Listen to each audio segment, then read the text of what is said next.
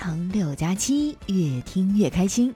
嗨，大家好，本节目由好医生丹鹅富康健膏冠名播出。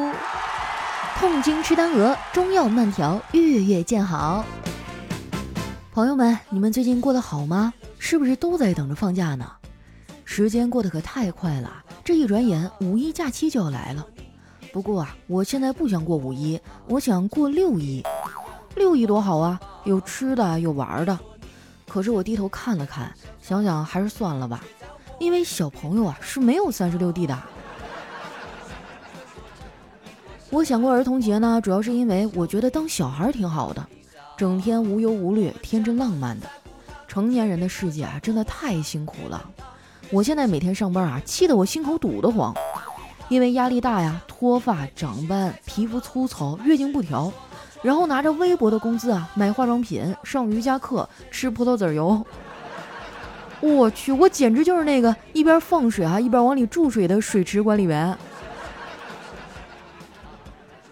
看我一天天闷闷不乐的，我哥就问我怎么回事儿。我说哥啊，我觉得活着没劲儿，不快乐。我哥说，老妹儿啊，我理解你，你活得不快乐是有原因的。你总是间歇性踌躇满志，持续性混吃等死，既无法忍受目前的状态，又没有能力改变这一切。你可以像只猪一样懒，却无法像猪一样懒得心安理得呀！真是扎心了哈，就每个字都说到点子上了。听他说完之后啊，我更心塞了。后来我哥为了给我宽宽心啊，带我出去吃了一顿火锅。点菜的时候啊，我哥一边看菜单一边说。妹子呀，要不咱们多吃点牛肉，不然那些上辈子答应做牛做马报答你的人啊，投胎就没有意义了。说实话，我才不相信转世投胎那一套呢。如果有的选，我更愿意今生今世活得长久一点儿。我就特别羡慕《西游记》里的唐僧，成不成仙啊？咱先放到一边儿。他能长生不老这个事儿，就让我特别的眼红。但是我哥呀，跟我的想法就完全不一样。他最羡慕的是猪八戒，因为猪八戒的老丈人和老婆都不要他了。看着没啊，婚姻多可怕，把我哥都逼成啥样了。不过说实话啊，我嫂子呢确实管得比较严，对我哥的限制也比较多。之前我哥呀用私房钱买了一个新款的任天堂游戏机，买完了不敢拿回家呀，在办公室里囤了好几个月。后来终于逮着个机会，以年会奖品的名义带回了家，结果没过几天，这款游戏机啊就被我嫂子挂到了闲鱼上。我哥知道以后啊，眼泪都快流下来了。其实我嫂子啊平时对我哥挺好的，就是经常怼他。之前有一次啊，俩人在家里畅想未来，我哥呢突然聊起了生死，他说：“将来我要是撒手西去了，千万不要给我海葬啊，我有点晕水。”我嫂子还笑了笑，说：“放心吧，老公，我是不会为你举行海葬的，因为海里的垃圾已经太多了。”就我嫂子这张嘴哈，一般人都干不过。我一直都不太理解，为什么有些人啊，明明做了很温暖的事儿，但就是不肯说一句软话。很多人都是这样，无论跟谁在一起，都是酷酷的。后来我想明白了，他们其实啊，是最脆弱的。因为担心失去的时候太难过、太狼狈，所以在拥有的时候呢，就一定要装出毫不在乎的样子。当代人的冷酷啊，本质都是夹着尾巴的可怜。我觉得哈，完全没有必要。想爱呢，就大胆的爱，而且啊，爱是需要练习的。我觉得我开窍就够晚的了。我小妹哈，今年刚上大一，这孩子特别老实，高中的时候光顾着学习了，啥出格的事儿都没干过。上了大学之后啊，我就教育他，我说老妹儿啊，高中没谈恋爱没关系，到了大学一定要谈一个，不然你的大学就不完整了。他想了想说，可是姐谈了我就不完整了。哎呀，真是有理有据，让人无言以对呀。虽然没有谈恋爱，但是他确实也省下时间啊，干了不少事儿，比如说考驾照。说到这个啊，我也是高三那个暑假考的驾照，那个时候我还小嘛，没怎么见过世面。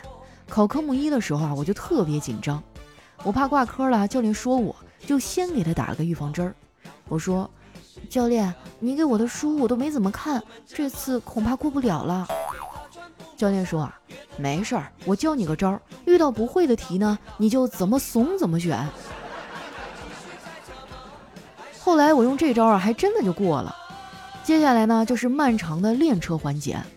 不瞒你们说呀，到现在我还记得那年夏天的风啊，他清清楚楚的说要热死我。辛辛苦苦一个暑假呀，驾照终于被我考下来了。那个时候啊，我哥已经毕业工作了，家里给他买了一辆代步的小车，这可把我羡慕完了。我哥呢，却表现的特别淡定，说什么都不肯开，非要让我爸先开。周围的人哈都说我哥脑子锈掉了，有新车都不开。直到有一天，我爸倒车的时候呢，一不小心撞到了树上，我哥这才开始啊开这辆车。从那以后啊，他无论怎么刮蹭，我爸都没有说过他一句。买了车之后啊，我哥就成了家里的司机，谁有啥事出门啊都要叫他。我爸去找老朋友下棋啊都得拉着他。后来我们家搬家，他更是车夫苦力，来回的切换。我们家的家具啊，有一部分都是他拉回来的。说实话，我最不爱逛的就是家具店，因为总有一种很荒凉的错觉。我感觉啊，世界上所有的家具和床垫的店都处于盛大开业，还有到期清仓甩卖这两种状态。我们家选家具啊，最注重两点，一个呢是性价比一定要高，还有一个啊就是要环保。说出来你们可能不信哈，我其实是一个环保主义者，我就特别珍惜那些不可再生资源啊，特别是钱，哇，真的太珍贵了。不是我拜金哈，主要是我现在赚的实在太少了。当然了，这也赖我，我这个人呢比较懒，也不太上进。不过我的人设哈从始至终都没有变过，一直都很丧。以前上学的时候呢是拿钱混日子，现在工作了，开始拿日子混钱了。不过话说回来了，我在公司待了这么多年，没有功劳那也有苦劳啊。上面还是很重视我的，开会呢都愿意带着我，让我给一些意见啊和建议什么的。我们每周一啊都要开上一周的总结会，这周老板也来了。开完总结会之后啊，他说：“下面我们继续开中高层领导会议，其他人员可以先回去工作了。”然后就我一个人离开了。虽然我在事业上还没有什么成就，但是我这个人吧还是挺不错的，有很多优点。比如我是个特别干净的人，既没有恋爱的酸臭，也没有金钱的铜锈。我时常想啊，这种状态我还要持续多久啊？不知道有没有大佬会用资本的力量让我妥协？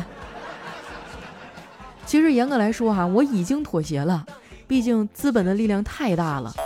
他能让我每天啊都早起去上班。今天早上上班啊，一进门就看到丸子无精打采趴在桌上玩手机。我过去关切的问：“怎么了？”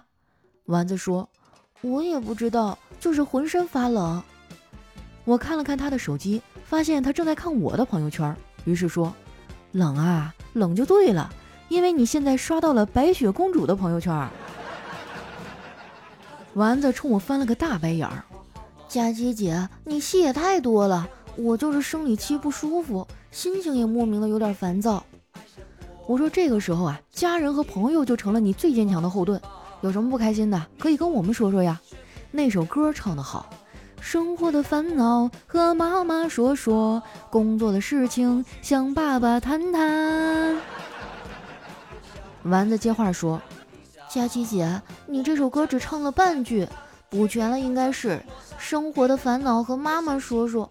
妈妈说：“你看邻居家的谁谁谁都生二胎了。”工作的事情找爸爸谈谈。爸爸说：“你看同事家谁谁谁年入百万了。”说完啊，丸子就捂着肚子趴回桌上了。我看他挺难受的，就给了他一瓶好医生丹鹅复康煎膏。痛经吃这个很管用。五副中药啊，才熬成了这一瓶。我以前也痛经，那个时候呢，家里带我去看了很多的老中医，喝了一堆又苦又涩的中药汤的。现在好了，直接吃丹鹅复康煎膏就行了。它有活血化瘀、疏肝理气、调经止痛的功效。丸子吃完以后啊，精神好多了，开始跟我说起了明星的八卦。丸子在八卦领域啊，可以说是佼佼者了。别人不知道啊，反正我是望尘莫及。看他说的挺嗨呀，我就忍不住打断他：“丸子呀，如果你被狗仔跟拍了一整天，他们会怎么描述你的生活呢？”丸子想都没想，脱口而出说：“一句话就能搞定啊，这货根本就不出门。”丸子当然可以不出门啊，因为她有一个听话宠她的男朋友，想吃啥都会出去给她买。我不行，我只有我自己。其实啊，我已经习惯一个人了，而且我能过得挺好。你看啊，大姨妈来了，我能自己照顾自己；看到蟑螂呢，我也能一拖鞋把它拍死。超市购物回来，东西再重，我也能提着回家。所以啊，我并不是没有男朋友，只是男朋友在我出生那一刻起就寄存在我体内了。所以哈，我是雌雄同体。很多人都说啊，我是女汉子，是强者，笑死我了。你们知道什么才算是真正的强者吗？对男人而言啊，恐怕至少要具备成熟睿智、乐观豁达、有抗压力啊、有责任感、不惧挫折、勇于拼搏等品质。而对女人而言呢，就简单了。女人啊，只要能在大姨妈期间控制住自己的脾气，那就是强者了。不是我们女孩矫情啊，主要是大姨妈真的太难受了。情绪不好还好说，最要命的是痛经。说到痛经啊，我这有个福利，如果你也是痛经女孩，一定不要错过。百强医药企业好医生集团现在在全网寻找一千位痛经、月经不调的女性，活动即日起开始，持续一周，每天都会抽取幸运用户。你还在等什么呢？打开微信搜索“丹鹅富康健膏”，丹是灵丹妙药的丹。鹅呢是一个草字头，下面一个你我的我，千万不要打错了。现在就去关注公众号，赶紧报名吧。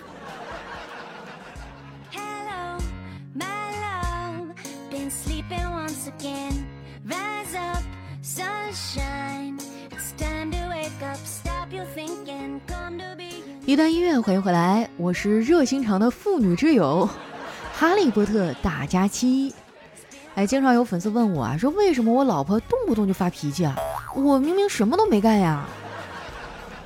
我跟你讲哈，生理期的女人是不讲道理的，心烦意乱、茶饭不思，那都是轻的，真正痛起来那是天昏地暗，就像有人拿个大铁锤啊，在你肚子上反复的捶打。关键是啊，这种痛苦还要持续好几天。你想她脾气能好吗？如果你们不想承受这种无妄之灾哈。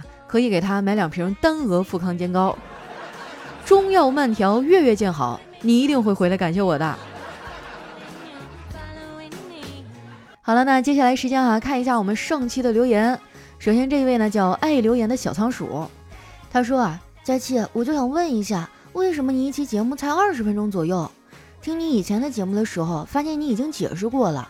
你说你算过人，专注于一件事儿的时候，刚好就是二十分钟左右。说多了呢，就没有心思去听了。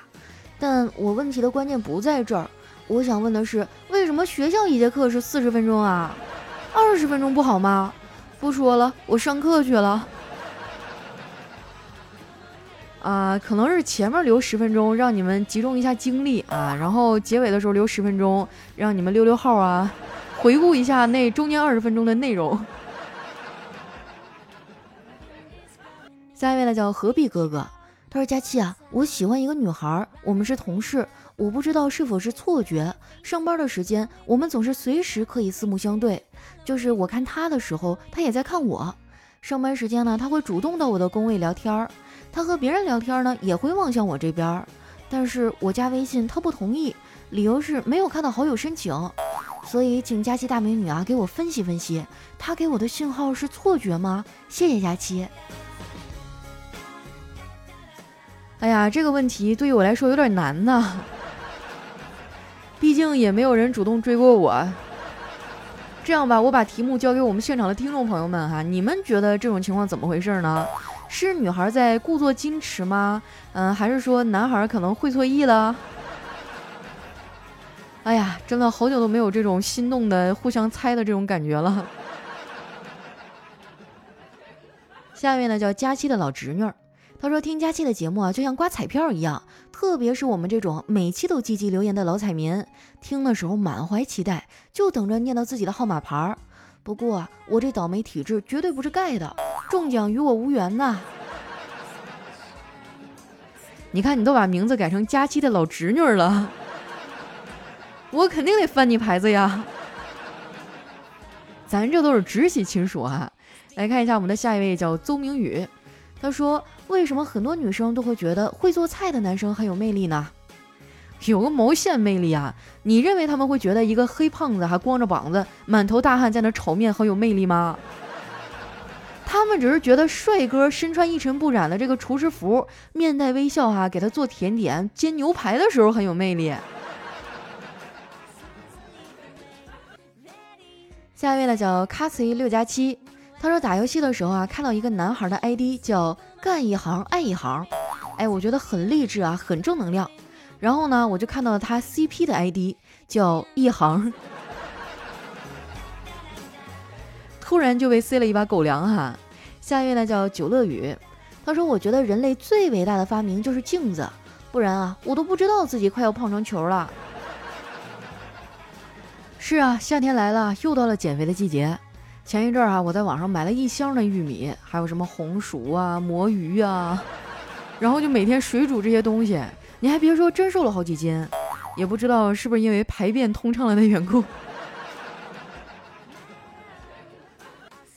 下一位呢叫消防员小乙，他是一群动物啊，开完 party 之后冲进便利店买东西，因为太吵了，他们都被店员打了出来，但是呢，却独自留下小杨在店里面。请问是为什么呢？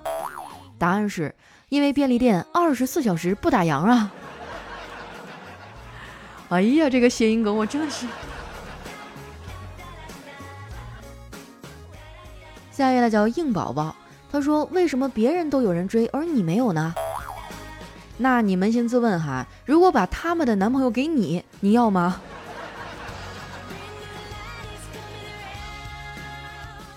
下一位小伙伴呢叫随处流浪的风筝。他说：“最好的哥们儿啊，叫我帮个忙。他想拒绝一个女生的追求，让我假装是她男朋友，然后呢，说自己是基佬，好让那女的死心。结果那女的看了我俩不信，说除非我俩当着她的面接吻，她才死心。结果为了把这个谎圆到底呀，我和哥们儿就接吻了。当天晚上呢，我收到那哥们儿两条信息，第一条是谢谢学姐出的主意，我终于亲到她了。第二条是对不起，我发错了。”哇，莫名的觉得有点甜，怎么回事？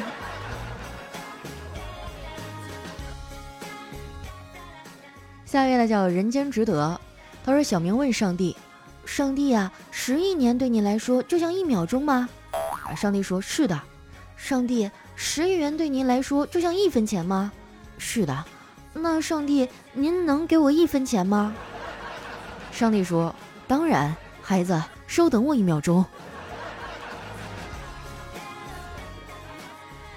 下面呢叫 S H A R N O D O 啊，他说问有哪些关于足球的名言呢？哎呀，这个我还真得好好想一想啊！就每次解说的时候，基本上都能听到一句话：留给中国队的时间不多了。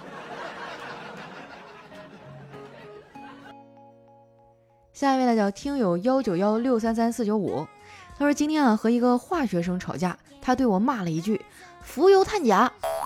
我回去想了半天啊，我才想明白，浮游碳钾对应的化学符号啊，分别是 F U C K，fuck。哎呀，真的是没点文化还不能吵架了呢。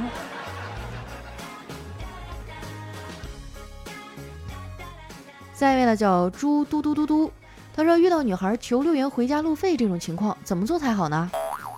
我跟你说哈，绝大多数都是骗子啊！出门带粉笔的人，通常运气都不会太好。下一位呢，叫丁丁也疯狂。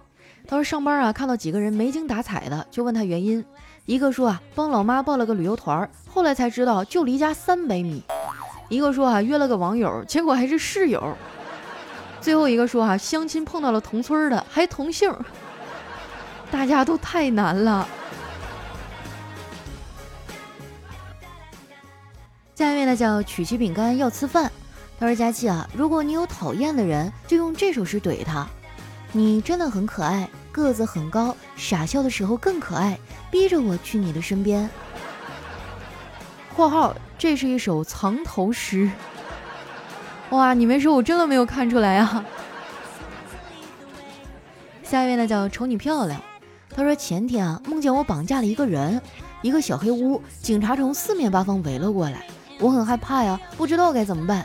于是呢，对人质说：“你快跑吧！”人质啊，非常感激的看了我一眼，从后门跑了出去。然后砰的一声枪响，警察冲进来说：“别怕，劫匪已经被我们击毙了，现在送你去医院。”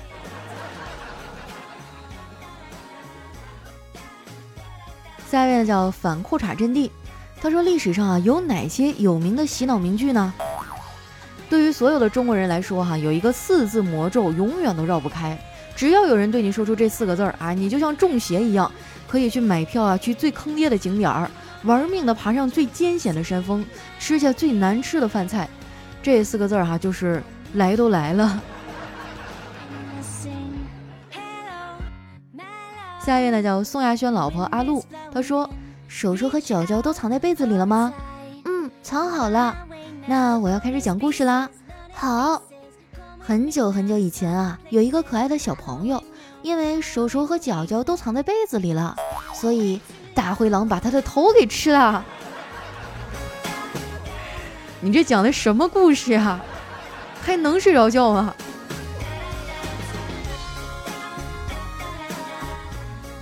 下一位呢，叫佳期家的硬币。他说：“老婆有一天说，老公，你觉得我漂亮吗？”老公说：“呃。”觉得美呢，可以夸漂亮；觉得不漂亮呢，可以夸有气质；觉得没气质，至少也得夸很可爱吧。哎，老公想了想说：“嗯，你很善良。”这位兄弟，你还活着吗？如果没有被控制的话，你就眨眨眼啊。下一位呢，叫木匠 B R Y A N，他说：“女朋友发短信说我想你了，应该怎么回短信才好呢？”你是不是傻？他发短信你就回短信呐？你给他回电话呀，是不是？下一位呢叫百事可语，他说昨天晚上饭后啊，带着熊孩子出去遛弯儿，刚下楼就看见楼上的邻居啊，带着家里的泰迪也在遛弯儿，问我出去啊？我说嗯，我也遛遛我们家的宠物熊。那可不是嘛，就比熊的破坏力还大呀。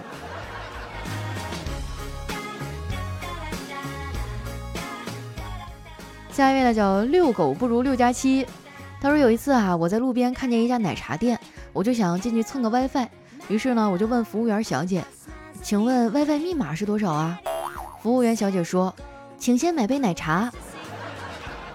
然后呢我就输入了请先买杯奶茶，可输了两次都不对，我又转过头啊去问那小姐，密码不对呀。哎，那小姐哈用看傻子的眼神看着我说。我是说，你买杯奶茶，我就告诉你 WiFi 密码。不是一般的奶茶店密码都在墙上贴着呢，干嘛非要去问人家？你老实说，那小姐姐是不是长得挺漂亮？